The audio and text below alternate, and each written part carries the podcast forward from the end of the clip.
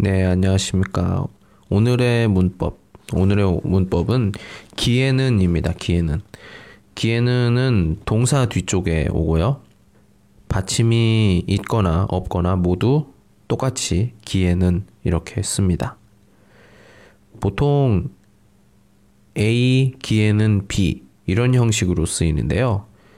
어, A를 기준으로 그것이 어떠한지 판단함을 나타낸다. 그러니까 앞부분, 기에는 앞부분이 바로 그 기준이 되는 거예요. 어떤 것의 기준. 그리고 그것에 대한, 어, 기준에 대해서 어떤 평가, 평가를 볼 수가 있겠네요.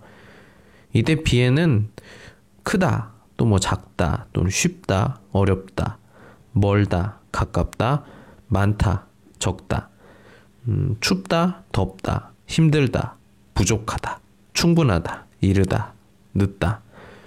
이런 일부 형용사만 옵니다. 예를 들면, 세 명이 같이 살기에는 좀 작은 것 같아요. 아까 말했던 그 기에는 앞부분의 그 기준, 기준이 뭔가요? 바로 세 명이 같이 사는 거예요. 이 세 명이 같이 사는 것을 기준으로 했을 때 이곳은 좀 작은 것 같다. 이렇게 판단을 할 수가 있겠네요. 두 번째로 이 책을 외국 사람이 읽기에는 어려울 것 같은데요. 자, 여기서 기준이 뭘까요? 기에는 앞부분이죠. 이 책에 대한 것을 이야기하고 있어요. 외국 사람이 읽는다. 읽는 것을 기준으로 했을 때 좀 어려울 것 같다고 판단 또는 뭐 추측을 하는 거죠. 아까 처음에 그 일부 형용사만 온다 했던 것처럼 어렵다가 와 있네요. 세 번째, 오늘 안에 이 일을 끝내기에는 시간이 부족해요. 자, 여기서의 기준은 뭘까요? 앞부분이죠. 오늘 안에 이 일을 끝내는 것.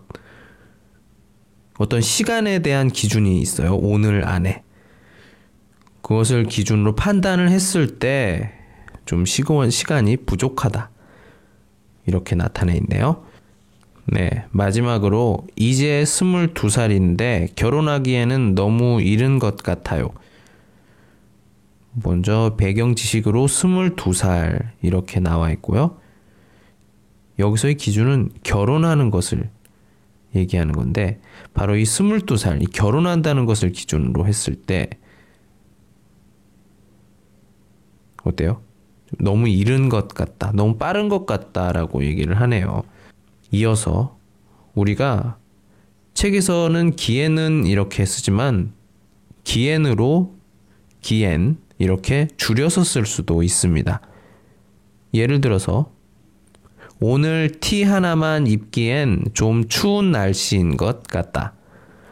방금 이야기했던 것처럼 티 하나를 입는 것을 기준으로 봤을 때 좀 약간 추운 날씨인 것을 이렇게 판단을 해서 할 수가 있겠죠. 추측보다는 좀 개인적인 주관이 많이 들어가 있는 의견이라고 볼 수가 있겠네요. 여기에서 명동까지 걸어가기엔 너무 멀어요.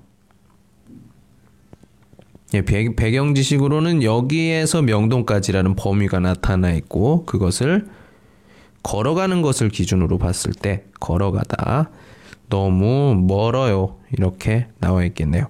근데 여기 보이는 것처럼 티 하나만 입기엔 그리고 걸어가기엔 이렇게 구어적인 표현으로 많이 쓰입니다. 우리 항상 이야기하지만 이 줄여 쓰는 표현 같은 경우에는 어떤 문장이라든지 책에서 볼 수 있는 것보다는 구어적인 표현으로 많이 나오기도 해요.